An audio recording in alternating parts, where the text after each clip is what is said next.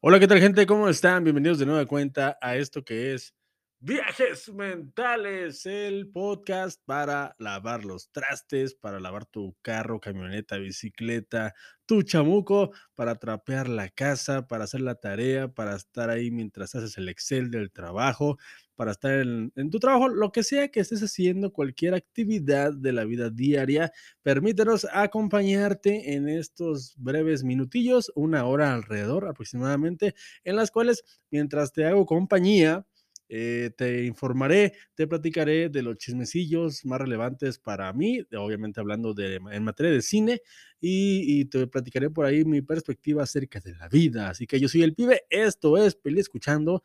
Eh, y esto, este segmento se llama Viajes Mentales, como ya dije, y pues nada, te agradezco de antemano el favor de tu atención. Es para mí muy importante, muy interesante y, y gracias, la verdad es que estoy muy agradecido.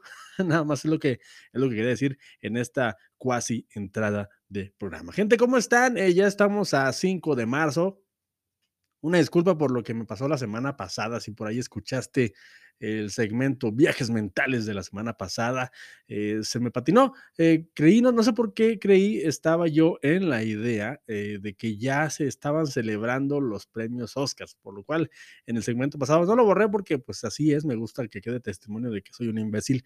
Y, y yo estaba hablando como si ya se fueran a hacer los premios y no, se, se van a realizar, se van a llevar a cabo los Oscars hasta la siguiente semana el 12 de marzo, para ser específicos. Si no sabes qué películas eh, van a salir, si no sabes por ahí que, a quién irle, si quieres apostar una quiniela, te recomiendo muchísimo que sigas de cerca el podcast maravilloso que se llama Cine Garage, tal cual. Cine Garage tiene el año con año, eh, un mes o semanas antes de los Oscars.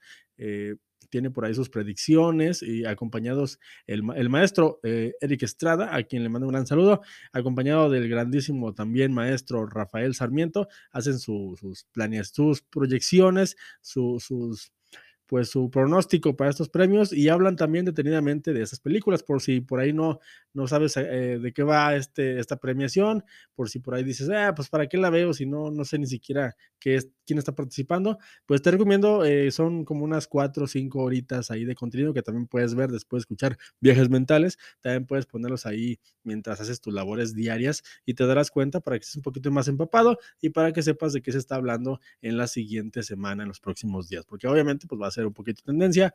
Eh, esperemos que no haya cachetadas la siguiente semana y pues nada, nada más es lo que les quería decir. Una disculpa porque pues este, este programa es grabado en vivo y a veces no se, no se corrobora la información. Yo nada más digo, gracias por su voto de confianza, maldita sea.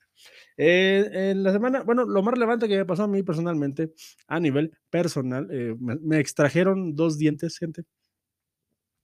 Soy de este segmento de la población que a sus casi 40 años decide y opta por usar brackets. Eh, todo esto, bueno, no por un, bueno, en un inicio, no con un motivo eh, vanidoso, no sé cómo se llama eso, no, por un motivo de estética. Eh, en algún momento de mi existencia, por ahí, mi buen amigo Gabriel, a quien le mando un gran saludo, desde hasta Fresnillo, Zacatecas, Gabriel y a, Gerardo una vez, eh, me decía él, eh, no, no, importa que tengas los dientes derechos si no te los cuidas. Eh, yo, yo, tenía la, yo, tengo la, la, mm, la, uh, la, dentadura tipo Freddie Mercury, para acabar pronto, para que se imaginen y para que sepan de qué estoy hablando.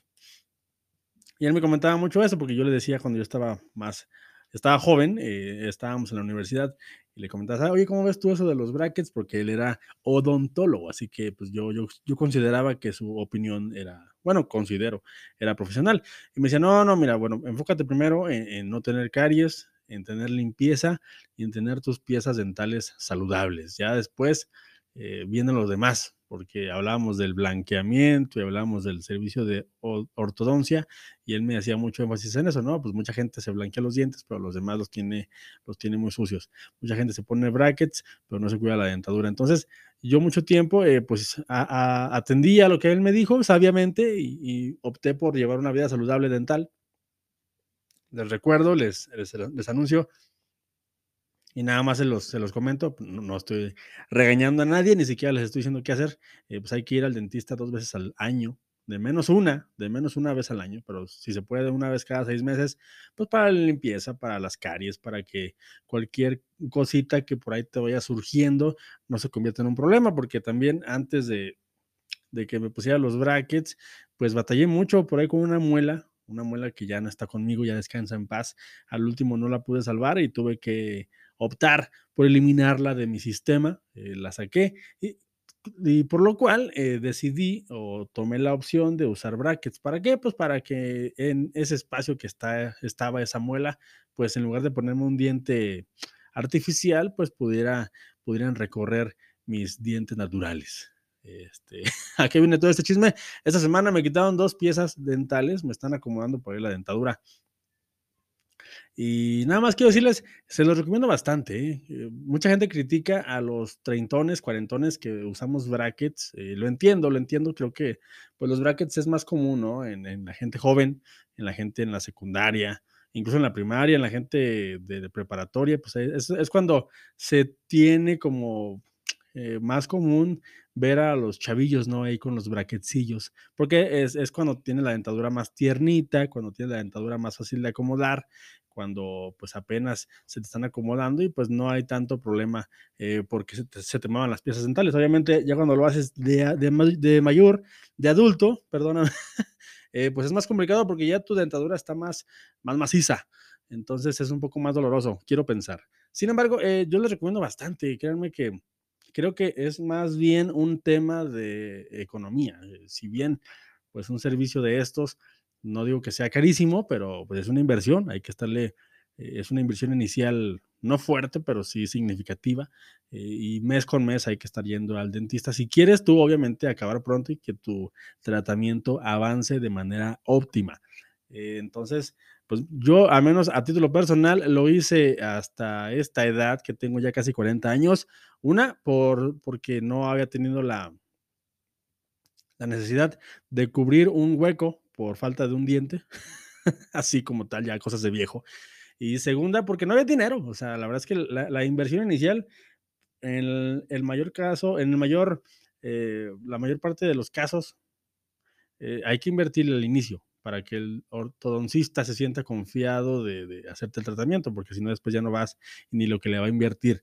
Entonces, me parece que es una inversión que vale la pena eh, y yo lo hice hasta ahora por, también por economía, no, no, tenía el dinero o no me había puesto la prioridad de decir, bueno, sabes que me voy a arreglar la dentadura por salud y por, porque sí, simple y sencillamente ya se necesita y pues ahí está, ya tengo casi 40 años, tengo ya un año con los brackets. Y déjenme decirles que se los recomiendo bastante. ¿eh? La verdad es que creo que no hay mejor inversión que puedas hacer eh, de lo que me digas eh, en ti mismo. O sea, creo que siempre apostarle a uno mismo a estar mejor de la manera que ustedes me digan, ¿eh? O sea, no, no estoy hablando nada más de los brackets, yo me, estoy hablando de gimnasio, de buena alimentación, de incluso de medicamentos, de un doctor. O sea, creo que siempre buscamos la manera de economizar, al menos yo vengo mucho de esa cultura en, mis, en mi casa, su casa, con mis padres, pues siempre buscábamos la manera de, bueno, de, tenemos dos problemas, ¿qué es lo que importa más? Eh, ¿La salud o comer? ¿No? Pues comer, entonces aguántate un poquito.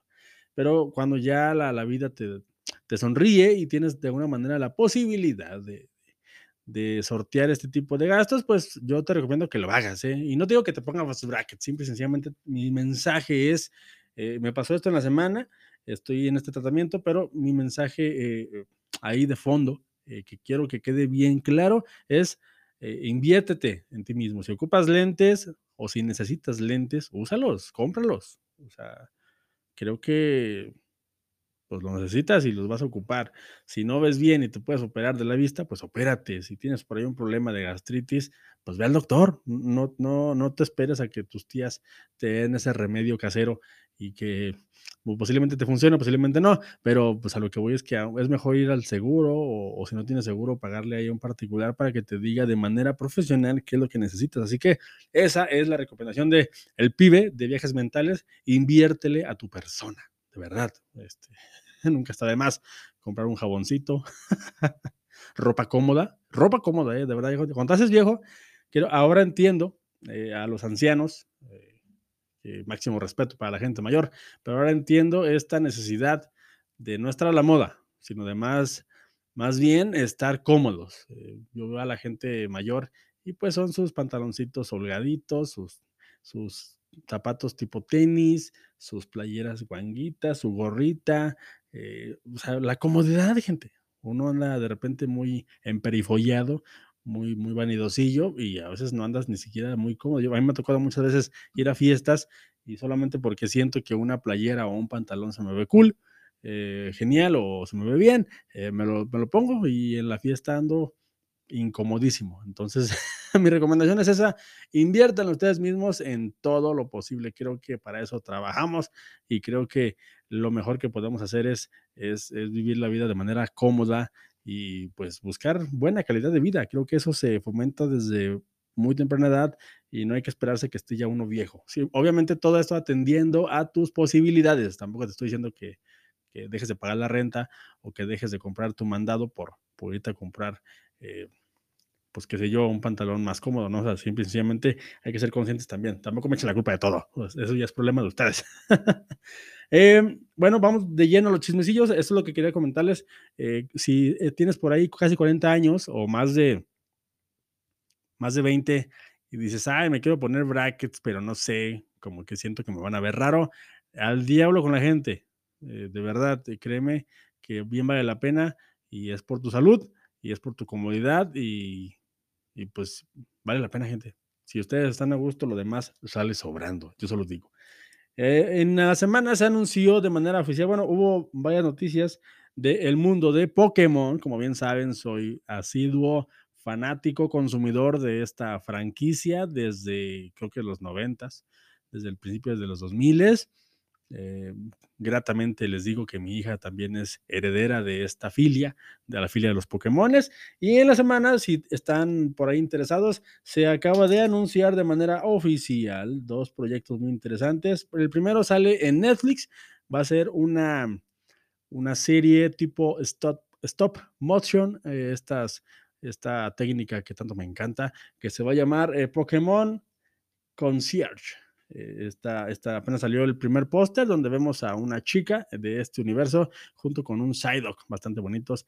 Y pues bueno, ahí está el anuncio de una nueva serie, una serie que va a salir en, en Netflix y me emociona. La verdad es que me gusta y sobre todo me, me, me, llama la atención y creo que se va a ver muy kawaii, perdón la expresión oriental, se va a ver muy bonita, muy tierna en este tipo de técnica de animación que es el stop motion. Es, es una técnica bastante bonita y que últimamente está tomando mucha mucho auge. Entonces hay que estar atentos por si eres fanático de este mundillo o si no eres fanático, a lo mejor te gusta esta serie y pues por ahí te, da, te llama la atención ver lo que van a hacer. También, no sé si hay, hace años ustedes vieron la película Detective Pikachu, una película eh, muy buena, la verdad es que del universo de, de Pokémon en live action, creo que es la única, eh, de manera oficial esta película en la cual eh, pues todos nos enternecimos a ver a Pikachu en el mundo real y compañía, varios, varios Pokémon más, en los cuales pues ahí había un Pokémon eh, Pikachu que, que, pues trataba de resolver un misterio junto con un ser humano. La verdad es que una película bastante interesante, una película bastante bastante bonita eh, para ver en familia y si eres fan de los Pokémon, pues obviamente para verla gratamente, para ver estos, estos seres en, en el mundo real, por así decirlo, obviamente es una película. Eh, pues acaba de anunciar, si te gustó esta primera película, eh, se acaba de anunciar de manera oficial que entraron en producción de la secuela, así que así es, si te gustó, eh, estamos a nada, a, yo creo que un par de añitos, a lo mejor tres añitos de ver Detective Pikachu parte 2. Así que pues no sé, a mí me gusta la idea, a mí me, me, fascina, porque como les digo, soy asiduo consumidor de esta franquicia y si eres fanático, pues créeme que hay Pokémon para rato. Esta gente nos seguirá explotando de varias maneras eh, mientras tengan, tengan la manera de hacerlo. Así que Pikachu está lejos de desaparecer de la cultura pop, gente. Así es. Así que, pues, si, si no les gusta, pues no, no me hagan caso. Y ya. Eh, también en noticias de cine de cómics, eh, por ahí hay, un, hay un cuatro, tres películas del universo, o más bien eh, que adaptan al personaje llamado Hellboy, el hijo, este demonio que, que es de la, de la editorial Vértigo de los cómics. No sé si por ahí les gustan. Ah, por ahí la, la, versión más famosa en el cine es la versión que, eh, que, realizó y llevó a cabo el grandísimo Guillermo del Toro. Estas películas con Ron Perlman son un par de, de películas muy buenas. Eh, si no las han visto, se las recomiendo. La última vez que las vi, creo que estaban en Netflix. Ahorita les perdí la pista, pero créanme que si, si están buscando contenido diferente o si no están... Eh, si no les gustan los superhéroes, entre comillas, normales o típicos, creo que Hellboy es una opción bastante interesante. Estamos hablando de, de, la, de la historia de un demonio que cae en manos de un humano, un científico eh, de, pequeño, y que este científico pues le, le, lo cría de tal manera que ya cuando es grande y, y, y tiene la manera, pues defiende al, al, al, planeta de los otros demonios. Es una, es una una idea bastante interesante que en el cómic es bastante oscura, hay que decirlo, en el cómic es muy oscura, es de hecho un cómic para adultos, pero que lo que hizo Guillermo del Toro pues es muy interesante a nivel visual y a nivel de estudio de personajes, lo recomiendo bastante. Y uh, hace un par de añitos eh, salió, bueno, antes de pandemia salió un reboot porque ya Guillermo, Guillermo del Toro dejó la franquicia, también Ron Perlman y quisieron reiniciar este, este universo porque es bastante popular y no le salió, eh, el protagonista era el señor David Harbour, este policía de Stranger Things, el, policía responsable, el papá de Eleven. No le salió, pero eh, los, los dueños de esta propiedad intelectual no se rinden, por lo cual acaban de anunciar que están preparando una nueva versión. Bueno, ya tiene semanitas que lo anunciaron. De hecho, ya dijeron el nombre, se llama Hellboy The Crooked Man. Eh, esta película basada en una saga, obviamente, de cómics. Eh, eh, ya tienen protagonista el señor eh, Jake. Jake G. Spiegel, no, Jake Spiegel no. ok, no sé cómo se llama, ok, seamos adultos. No anoté el nombre en mi escaleta de apuntes de este actor, pero lo pueden buscar ahí rápidamente en su Google, Hellboy nueva versión. De hecho, honestamente ni siquiera sé quién es este actor, es un actor relativamente desconocido, no ha hecho nada relevante, digamos, internacional, creo que por ahí se ha movido en el mundo de, los, de las series, pero ya, ya tenemos nuevo Hellboy eh, casteado, se ve interesante, se ve más joven, eso sí, es un señor joven, es un, es un chavillo, eh, entonces, pues queda, queda ver a ver qué le sale. Ojalá hayan aprendido de la versión pasada, que no le salió tanto. Ojalá por ahí se asesoren bien y ojalá por ahí eh, pues hagan un buen producto. Creo que Hellboy es un producto que pues que vale la pena que se siga haciendo porque lo que eh, la trama de fondo de Hellboy es mucho la, la aceptación y la, lo, el cómo las personas o los personajes todos somos diferentes y cómo el ser diferente no es malo. Me parece que es un mensaje muy positivo, muy a lo X-Men. Creo que es una historia que bien vale la pena que sigan adaptando en el cine para los que vemos este tipo de películas y para los que no, pues a lo mejor los chiquitines por ahí que a lo mejor les llaman la atención, pues que vean que, que, que hay para todos, ¿no? Y que, que propuesta debe de haber muchísima, porque siempre debe de haber también eh, Hugh Jackman, eh, este conocido actor eh, que da, dio vida, entre muchas cosas, al personaje de Wolverine en el universo de los mutantes en la 20th Century Fox, que ya hace, hace años colgó las garras con la película grandísima que se llama Logan. Si no han visto Logan, créanme, bueno, no, no se pierden de nada si no les gustan las películas de cómics, pero, pero, pero, pero, creo que mucho de lo que estamos consumiendo eh, a día de hoy, eh, como el universo cinematográfico de Marvel, como lo nuevo que va a venir de DC, incluso The Boys, creo que mucho de este auge por las películas de superhéroes se debe en gran medida, a, entre tantos proyectos, a lo que hizo en su momento la Fox con eh, X-Men. Y en esa franquicia, pues creo que todo giraba alrededor, sin equivocarme, a Logan, a Wolverine, a este señor Hugh Jackman. Entonces, me parece que son películas muy buenas, muy interesantes, que, pues se ve la, la, otra manera en la que se hacía cine de superhéroes, se ve la evolución y se ve cómo se fueron adaptando y pues obviamente no quieren dejar de lado esto. Ya los, de hecho, los mutantes ya están más que anunciados en el Marvel Universe Cinematographic. Eh, entonces es cuestión nada más de unos añitos para que entren estos señores. Pero eh, mientras tanto, eh, la tercera parte de Deadpool con Ryan Reynolds, que han sido un trancazo Eh, la verdad es que son muy divertidas. Si te gusta este, este, personaje y este tipo de humor tan irreverente y tan pasado de lanza, creo que Deadpool son películas para ti. Eh, y se anunció ya la 3.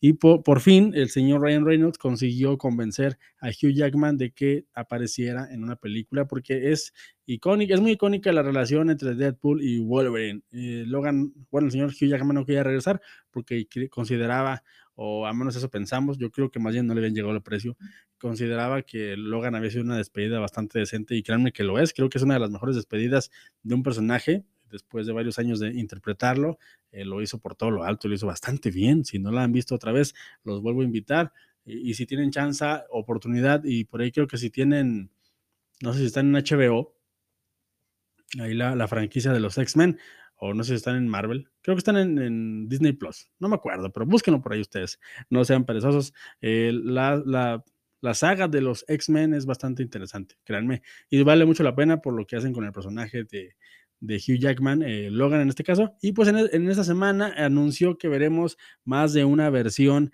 de este personaje en la película Deadpool 3. Así es, el multiverso ya es el ajonjolí de todos los moles ya todos quieren usar este recurso y pues la película de Deadpool 3 es una más que se suma a esto y me, me, gusta, me agrada la idea, creo que Hugh Jackman tiene bastante rango actoral y creo que nos puede dar versiones diferentes de este personaje bastante interesantes y hasta divertidas, así que pues hay que ver qué van a hacer, ya de hecho ya está el señor poniéndose súper en forma, por allá postea mucho eh, imágenes en las cuales está en el gimnasio poniéndose, poniéndose a, tono para interpretar a este personaje. Y pues yo, yo la verdad tengo fe porque siempre lo ha hecho bastante bien. La verdad es que siempre es, es un personaje que hizo suyo. Siempre sencillamente creo que Wolverine, eh, hay un antes y un después de Hugh Jackman. Creo que Hugh Jackman realmente, eh, pues ahora sí que hizo suyo el personaje, así como lo hizo en su momento Robert Downey Jr. con Iron Man, eh, Chris Evans con el Capitán América, Chris, Chris Hemsworth con, con, con Thor, Peter Parker con Tobey Maguire. O sea, sí ha habido muchos personajes, muchos actores que, que, han, le han aportado mucho al cómic y no, y, que ha quedado algo muy chulo en, en el universo de este tipo de, de, cosas. Entonces, Hugh Jackman es uno de los exponentes más importantes eh, cuando hablamos de cine, de cómic, y pues yo creo que lo va a hacer bastante bien. Aparte de ya él es garantía y lleva haciendo este personaje añísimos y, y se me antoja mucho lo que va a hacer con, con el señor Ryan Reynolds en esta Deadpool 3. Hasta ahí, hasta ahí el chismecillo. Eh, gente, esta semana también, que me llamó mucho la atención, fue una semana de, de pues de, no, no, sé si cancelaciones, porque creo que no es el caso. Eh, la verdad es que voy a dar dos notas eh, juntas con pegadas. Eh, se habló mucho, o al menos hubo una pequeña, hubo un pequeño ahí eh, revuelillo, ahora que se estrenó la película de The Whale, la ballena, que por si no la han visto, eh, tengo ahí ya arriba el video en el canal de Peliscuchando para que pasen a verla, a ver el video y vean si vale la pena o no verla, o simplemente vayan a verla y después van a ver el video para que, si, ver si opinamos igual o diferente, no tiene nada de malo. Pero a lo que voy con esto es a que en la semanilla eh, se hizo tendencia, esa es la palabra, se hizo tendencia eh, una persona que por ahí dijo que bueno, invitaba a la gente a no ir a ver la película de The Whale. Eh, ¿Por qué? Porque eh, al menos ella en su argumento, y es totalmente válido, eh, decía que The Whale es una película gordofóbica. Últimamente he escuchado mucho esa palabra, gordofóbico. Creo que obviamente no es un movimiento como tal, más bien me parece que son casos aislados. Creo que como tal la gordofobia, pues no, no sé. La verdad es que soy un, soy un ignorante, soy una persona que no sabe mucho al respecto.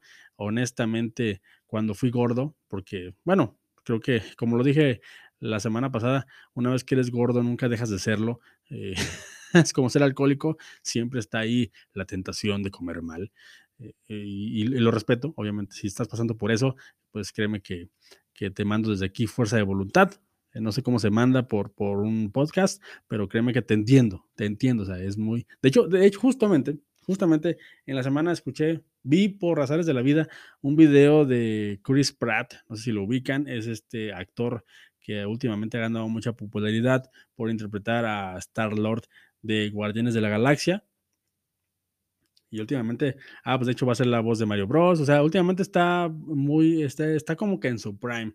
Y es un caso, es un caso muy interesante, al menos a mí me llama la atención, porque él ya era famoso cuando estaba, cuando era una persona con sobrepeso. Él, él era un comediante que sale en una serie que se llama Parks and Recreations, Parques y Recreaciones, eh, una, una, comedia tipo The Office, estas comedias tipo falso documental. Él ya era famoso desde ahí porque él siempre ha sido una persona muy carismática y era, era el típico gordito que caía bien y que hacía chistes, o sea, era, era este estereotipo de comediante, ¿no? Como el comediante con sobrepeso que pues usaba ese recurso para, para dar gracia y para también dar un poquito de ternura. Obviamente después, eh, por por papeles que le tocaban en el cine o en películas, se puso en forma y cuando descubrió que estando en forma le llegaban más papeles y que sí, se podía hacer todavía más famoso, pues lo aprovechó, eh, se puso en super mega forma. Ah, pues de hecho es el, es el güerito, es Owen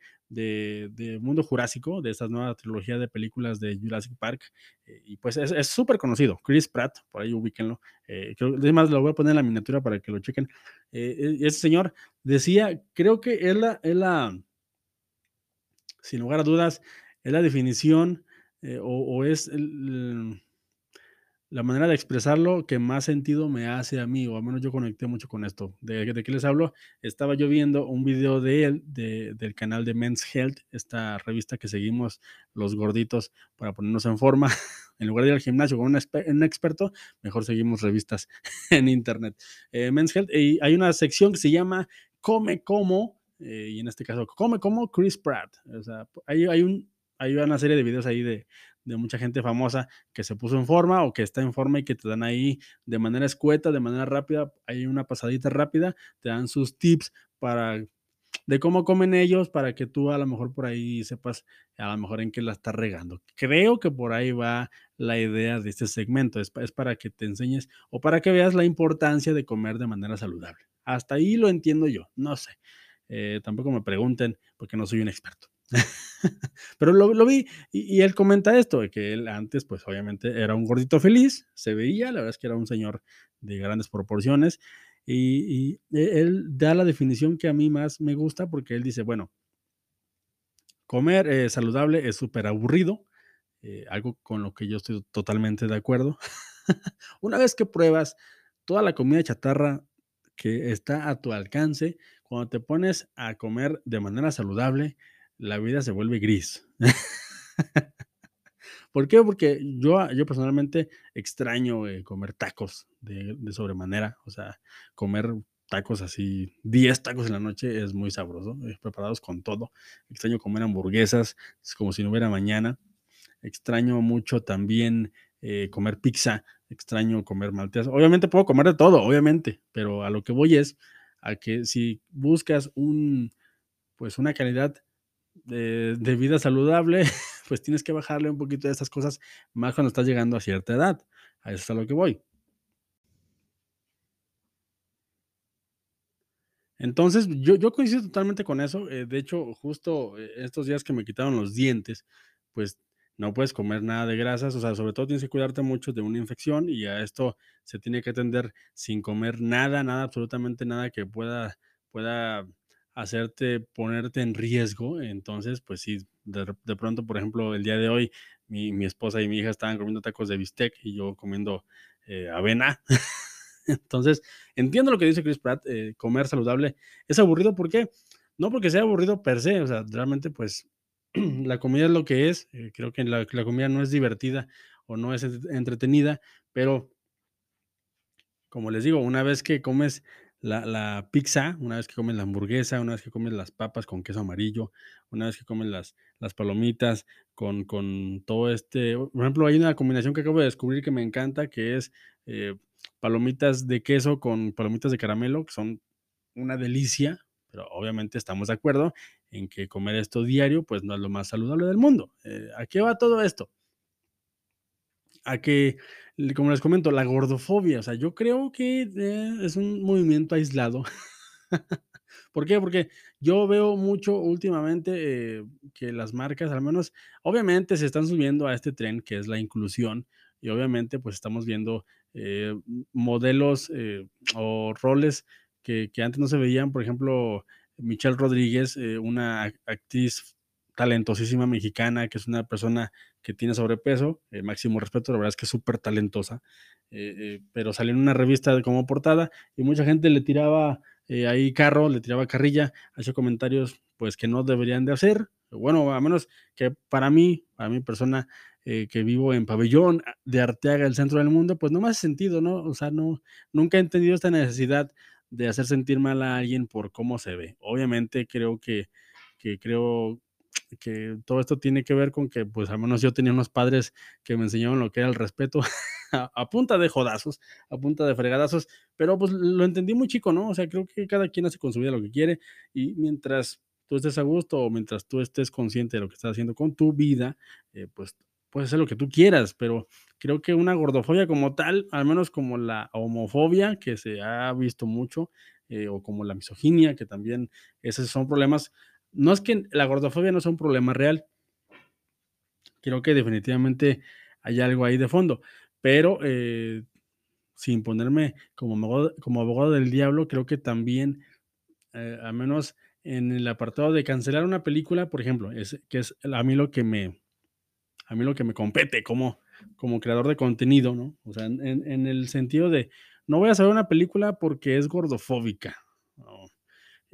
Para, empezar, que a mí la gente perdió mi credibilidad, más bien perdió mi confianza, mi voto de confianza, desde que me enteré que había personas que querían cancelar Frozen porque promovía la zoofilia.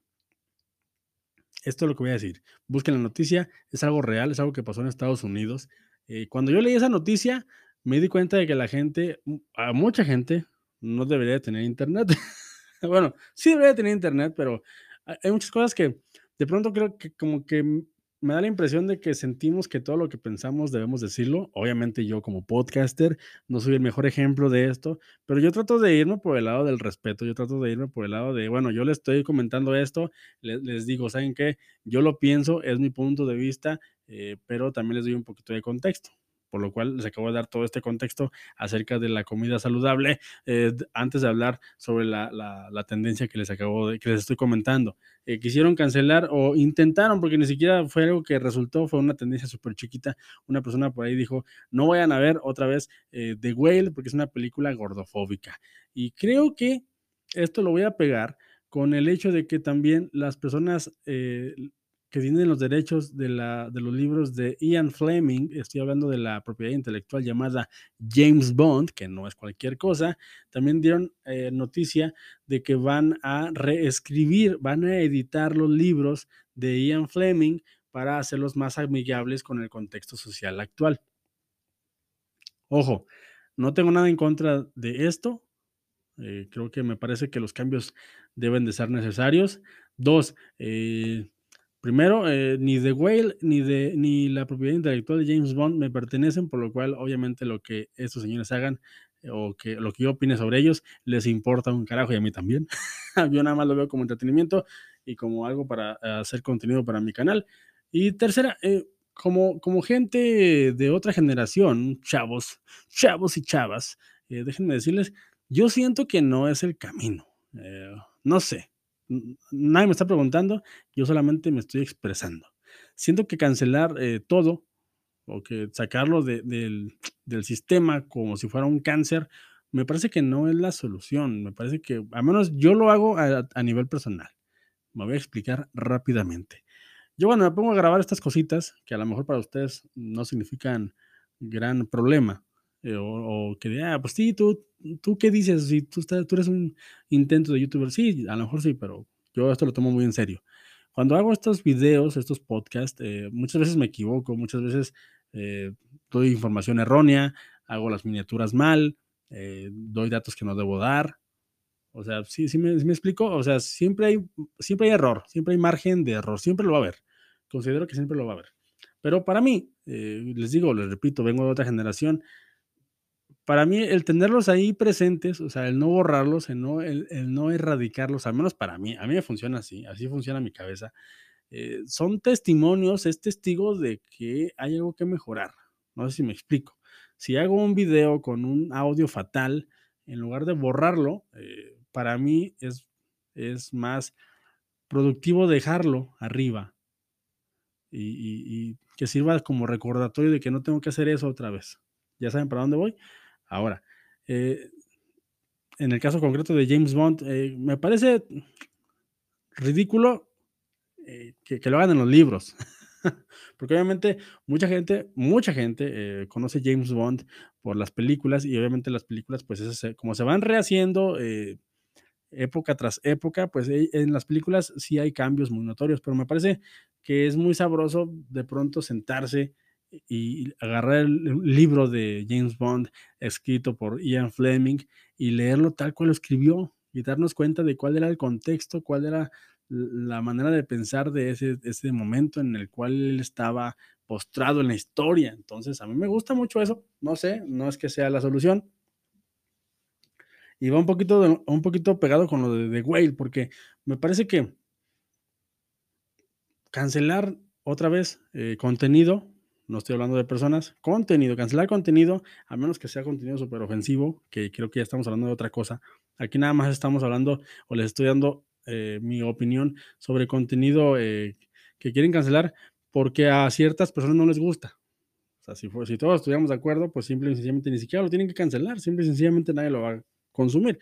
Pero, por ejemplo, eh, ir a ver una película y, y, llegar a tu casa y decir, no la vayan a ver porque es gordofóbica, me parece que si bien tienes el, el poder de la palabra y tienes el derecho a expresarte en Internet como yo lo hago, obviamente respeto eso, no sé quién fue la señorita que posteó este video, pero la respeto. Eh, pero me parece que no es la manera, me parece que puedes hacer un video o puedes hacer, en lugar de hacer tu video invitación a que no la vayan a ver, puedes hacer tu video de comentando por qué te parece que es una película mala. No lo sé, al menos en ese tipo de codificación yo le entro más al debate, ¿no? O sea, creo que lo importante es abrir la conversación en lugar de cerrarla y voltear hacia otro lado. No sé si me explico. Tal vez no, tal vez sí. tal vez mi explicación es muy escueta o muy tonta, pero trato de hacerlo con mucho cuidado para, para no eh, dañar sensibilidades. Pero creo que la mejor manera de aprender algo o de dejar de hacer algo es sabiendo cuál es el problema. No sé si me entienden. Por ejemplo, vuelvo a lo de los gordos. Yo soy un gordo, por eso hablo tan, tanto de esto.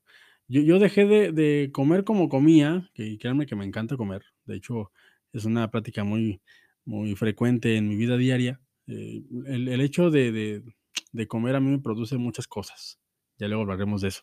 Pero, pero eh, a lo que voy es a que dejé de comer como comía el día que entendí, tal cual, qué era lo que me provocaba esta comida. Al menos para mí, en ese tipo de código, en esa codificación, en esa conversación, fue cuando me hizo sentido y cuando dije, ah, caramba, creo que necesito cambiar mis hábitos alimenticios. Porque si me hubiera puesto, al menos así lo pienso yo, y hubiera pensado, ay, no, yo no voy a ver películas de gente que hace ejercicio porque no quiero que me estén adoctrinando a que tengo que estar en forma. Eh, me parece que no hubiera causado efecto en mí, como lo está causando ahora, el hecho de que sé y soy consciente de lo que me estoy provocando con este tipo de hábitos, nada más. Ahora, en el apartado de James Bond, pues creo que me vale. o sea, sinceramente, eh, ahora mismo no voy a leer las novelas, eh, tal vez lo haga en un futuro, no las tengo a la mano, pero me encantan las películas y, y yo como consumidor de las películas, pues eh, sé que esto ya se venía haciendo, sin embargo me, causa mucha curiosidad y me llama mucho la atención ver, saber y escuchar que la gente dice, no, eso quítalo, sí, ya no nos gusta, como lo que quisieron hacer con lo que el viento se llevó.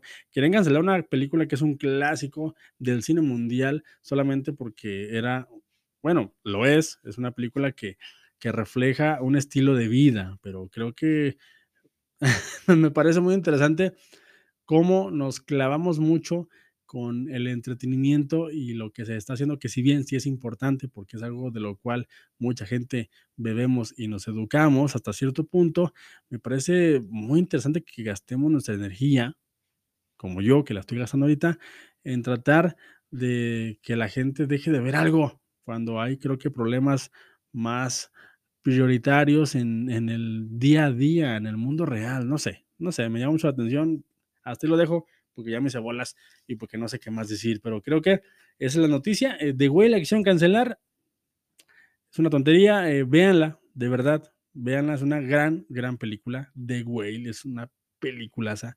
Eh, y, y, los de Ian Fleming, pues si ustedes querían ver los leer los libros, pues léanlos, por ahí, ahí los pueden bajar en internet con la versión original y lean la versión nueva y ya ustedes me dicen cuál es mejor. Pero yo les, recomiendo muchísimo las películas. Son fantásticas, son geniales y sobre todo la última saga con Daniel Craig es fenomenal.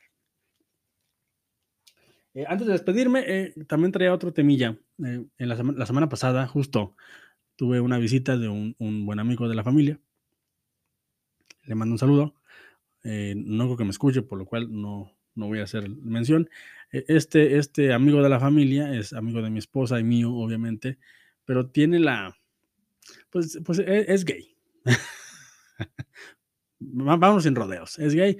Vino a, la casa, a su casa, y me, me, estaba, me compartió, me compartió una de sus series favoritas que está en Netflix, que se llama Heartstopper, una serie eh, pues LGBT, una serie, una miniserie bastante amigable, una serie bastante bonita, esa es la palabra, una serie juvenil, una serie que yo recomiendo si estás pasando por la adolescencia, eh, indistintamente de que si eres o no perteneciente a la comunidad, creo que es una serie pues para todo el mundo, ¿no? O sea, es, un producto muy amigable y es un, un producto, eh, dicho lo mismo, producto de nuestros tiempos. Es una serie que atiende al mercado actual, que es el mercado LGBT, y me gusta, no tiene nada de malo.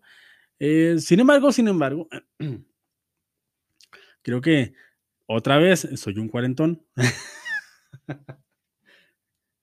y primero, eh, no soy el target para estas, estas producciones no por lo obvio, porque soy heterosexual, no por eso, sino porque no soy un adolescente. A, a mí la verdad es que ya estas tramas me dan flojera. a menos que sea una trama súper bien escrita, súper real, súper dramática, pero a mí estas tramas, eh, ojo, recomiendo totalmente la serie Heartstopper, es una serie muy bonita, la recomiendo, de verdad. Eh, porque, bueno, justo la, la, conversación o el motivo de que les esté compartiendo esto es porque él me recomendó que la recomendara, pero no sé, no veo por dónde agarrarla. Y yo les digo a ustedes que me escuchan de manera sincera, no es mi tipo de historia. No, no, es, no, es no es de esas historias que me emocionan, que me hacen sentir eh, la necesidad de hablar de ellas. No porque sea de la comunidad LGBT, no tiene nada de malo. Como lo digo, si eres un adolescente, te la recomiendo muchísimo. Creo que te va, te va a ayudar mucho en muchas cosas, independientemente de tu orientación sexual. Porque ciertamente la adolescencia es una, una época muy, pues muy confusa, muy caótica. Y yo que ya pasé por eso, ya me da flojera regresar a eso, al menos en el ámbito del entretenimiento. Estoy a, a ver, gente. Eh, a ver, a ver, a ver. Ubíquenme. Estoy a nada, estoy a dos años si, si, si Chrome, si Chuck Norris o cualquier deidad que ustedes conozcan y que me quieran presentar me presta vida eh, y, y, logro llegar al 2025, 2024, 2000, 2026, estoy a nada de vivir este drama en carne propia, no ahora como protagonista, sino ahora como, como actor de reparto. Mi hija está a nada de, eh, bueno, y de hecho ya, según lo que me dijeron en la escuela, eh, en una junta que tuve por ahí, ya es una adolescente. Tiene 10 años y está a nada, estamos a nada de entrar a los guamazos de la adolescencia. Entonces, eh, para mí, una serie me, causa ternura. Porque sé lo que viene, gente, sé lo que viene, estoy preparado para esto. Me he preparado toda mi vida. Eh, entonces, no, no, no, no. Eh, Heartstopper ojo, la recomiendo, ojo, es una serie que si eres un adolescente o, tienes ganas de ver algo bonito, te la recomiendo muchísimo. Pero, como les digo otra vez, no es mi tipo de contenido. ¿Por qué? Eh, porque es muy obvio. Eso es lo que, lo que me saca de la ecuación. Es muy obvia. Y justo eh, ayer estaba viendo con mi esposa el último episodio de The Last of Us que si no lo han visto, bueno, es un spoilersazo, pero para quien es fanático de este videojuego, pues todos sabemos, todos sabemos, yo incluso que no lo he jugado, todos sabemos que Ellie, la protagonista, es, es lesbiana. Entonces, en el último capítulo de, de The Last of Us, el número 7, pues vimos eh, su, su relación con una de sus amigas, se puede decir que su primer amor. Entonces, me gusta, e, ese es más mi contenido, no porque sea contenido de, de, de serie zombie, ni porque sea HBO, ni porque sea basada en un videojuego, sino porque, a menos a mí, en lo personal, a mí, al pibe de, escuchando que hace viajes mentales, a mí, pero no sé, obviamente yo no tengo la última palabra, ustedes ya me dirán en los comentarios si estoy bien o estoy mal, o lo que ustedes piensan, me gusta el debate.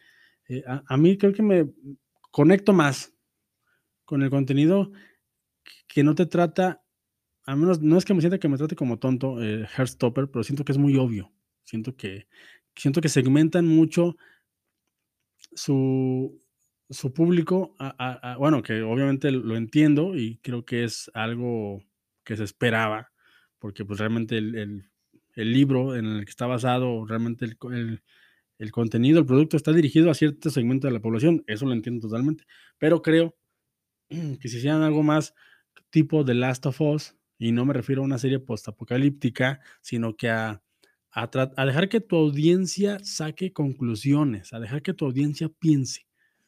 No sé si me estoy entendiendo, si me estoy dando a entender. Me gusta mucho, por ejemplo, The Last of Us ¿Por qué? Porque en el capítulo 3, por ejemplo, es la historia de una pareja gay.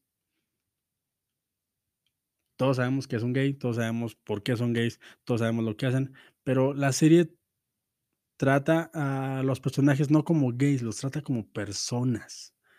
Y creo que ahí es donde yo conecto más. Porque la serie no te dice, ah, mira, son dos gays que se enamoran y que tienen problemas de gays. o sea, no, la serie te, te, lo plantea como lo que es. Son dos personas que se encontraron en la vida, que, que encontraron en, ellos dos la compañía que, que estaban buscando, que pasaron muchas cosas y que tuvieron un amor muy bonito que llegó hasta el último día de sus vidas. O sea, eso para mí, para mí, obviamente, como les digo, a lo mejor me falta la sensibilidad que tiene la comunidad, y, quiero aprender, me, gusta mucho platicar con, con, esta persona que les digo, la verdad es que me, abre mucho la mente, eh, hay cosas que pues uno da por sentado y hay cosas que, que, uno no entiende porque no es parte de eso, o sea, a lo mejor dices, ay, pues sí, pues tú como eres un hombre eh, normal, heterosexual, pues no sabes de lo que están hablando, sí, ya sé, pero cuando alguien me dice, te recomiendo esto y lo veo, no puedo mentirle, no puedo decir, sí, está buenísima, eh, la recomiendo totalmente, sí la recomiendo, como les digo, les recomiendo si eres adolescente. Creo que ese es su target. Ah, no es el, el target no es la gente de 40 años como yo. por, eso, por eso no conecté tanto, pero a lo que voy es, The Last of Us lo hace más orgánico. Lo hace más orgánico, lo codifica de otra manera y creo que el mensaje es más contundente y, y me gusta mucho que no segmenta a su público. Obviamente, habrá quien se identifique más o menos, pero yo me identifico con el hecho de encontrarte a alguien en la vida. Me identifico con el último capítulo de The Last of Us porque eso es el primer amor. O sea, la primera vez que te animas a decir a alguien que te gusta, la primera vez que te animas a alguien a darle un beso, la primera vez que te animas a alguien y que te sudan las manos y que te quieres peinar, o sea, creo que eso a mí en lo personal me, me hace más sentido. Obviamente yo no estoy aquí diciendo, este contenido es bueno, este contenido, no, simple y sencillamente creo que, el alcance es mayor. Por ejemplo, hay una película que se llama. ah, ah está, está. Se llama Llámame por tu nombre. Call Me By Your Name. Una película genial, una película buenísima súper bien actuada. Eh, una película que habla de estos temas. Es una pareja gay. Pero es una película que, de nuevo, eh, no, etiqueta, muestra. ¿Sí me explico? O sea, la historia es esta. Conoce a estas dos personas eh, que se conocieron en un verano y, ve lo que les pasó en este verano. Y es una película desgarradora, gente. Es una película eh, muy emotiva, es una película que, si te agarran en uno de esos días, vas a llorar como Magdalena. o sea, de verdad, es una película súper buena y independientemente, al menos yo que soy heterosexual y que no tiene nada que ver con, verla, pero a, a, mí me llama la atención, me gustan esas historias. Creo que, creo, al menos, obviamente habrá quien diga, sí, pero yo no quiero ver un drama zombie, yo quiero ver algo más, más friendly. Pues sí, ahí está, como les digo, ahí está eh, la película, la miniserie de Heartstopper, está, está buenísima, pero al menos e, ese mensaje codificado de esa manera, como les digo, segmenta mucho a la población. Aunque, ah, miren, nosotros somos gays, lesbianas, bis, y si no, pues no cabes aquí. Porque todos los, todos los personajes eh, heterosexuales de esa serie son unos patanes. y los buenos son los, los de la comunidad. Y lo entiendo, obviamente es una respuesta a, a, a muchos años de contenido que ha sido a la inversa los personajes graciosos son los homosexuales, los personajes cómicos, los, los, los, personajes que no importan, que no son relevantes, pues sean los de la comunidad. Obviamente lo es. Yo nada más digo, eh, me parece a mí, en, cuanto a la manera de enviar el mensaje, eh, Last of Us es más contundente. Porque si, si te pones a ver The Last of Us, respetas un poco, un poco más e, estas cosas y, y, no las etiquetas, las ves como algo más orgánico, como algo que obviamente pasa en todo el mundo y pasa desde que la, humanidad es humanidad, pero me, refiero a que esa es la manera en la que yo, yo codifico más el mensaje. Todos somos iguales. Todos los, todas las historias de amor cuentan. Hay una película, hay una serie, una película muy bonita que se llama um, um, um, Rayos, se me fue el nombre. Está en Netflix. Eh, es una película muy bonita acerca de. Carajo, se me fue el nombre. Una película muy bonita acerca de, una, de un chico que contrata a una compañera de escuela para que le escriba cartas a su novio, a la chica que le gusta, porque la quiere conquistar, sin saber que la chica que contrata está enamorada de la chica a la que quieren conquistar. Es, es una historia eh, sencilla, es una historia corta, es una historia que, que definitivamente si, si, si, si, estás buscando algo eh, de, pues de, no, no de contenido de la comunidad, más bien una historia adolescente que te haga conectar con esa parte que tuviste, al menos yo así lo veo, como les digo, yo soy un cuarentón que está hablando de cosas que no sabe, tampoco se lo tomen tan a pecho. Se llama Si Supieras, la, la película, es del 2020, eh, Si Supieras está en Netflix, es una fantástica película y me gusta, ¿por qué? porque creo yo que al igual que el erotismo y al igual que la sexualidad, al menos a mí, yo vengo de una época en la que lo sugerente es lo que más, eh, es lo que te cala más hondo, la sugestión, el dejarte pensar también, el dejarte imaginar qué hay debajo de ese vestido, ¿no?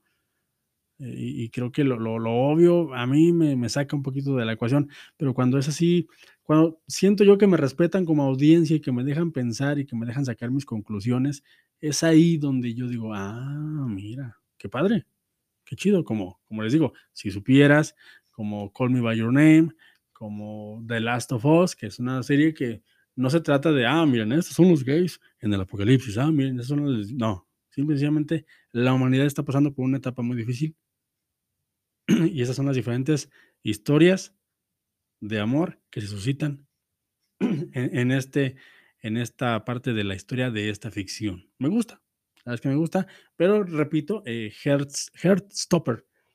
Ay, los rayos. Es una serie que si eres adolescente, independientemente de si eres de la comunidad o no, eh, vas a conectar, porque son problemas adolescentes. Nada más que ahí tienen la etiqueta de que, pues, ah, mira, yo soy esto, yo soy el otro está bien, eh, me gusta, eh, obviamente eh, entiendo que para allá va el entretenimiento y es algo que se lo han ganado mucho, creo que fueron, em, fueron invisibilizados muchos, muchos años y, me, gusta. De hecho, el otro día estaba viendo que hay una película que se llama Cromosoma 21, una película sobre unos chicos con síndrome de Down.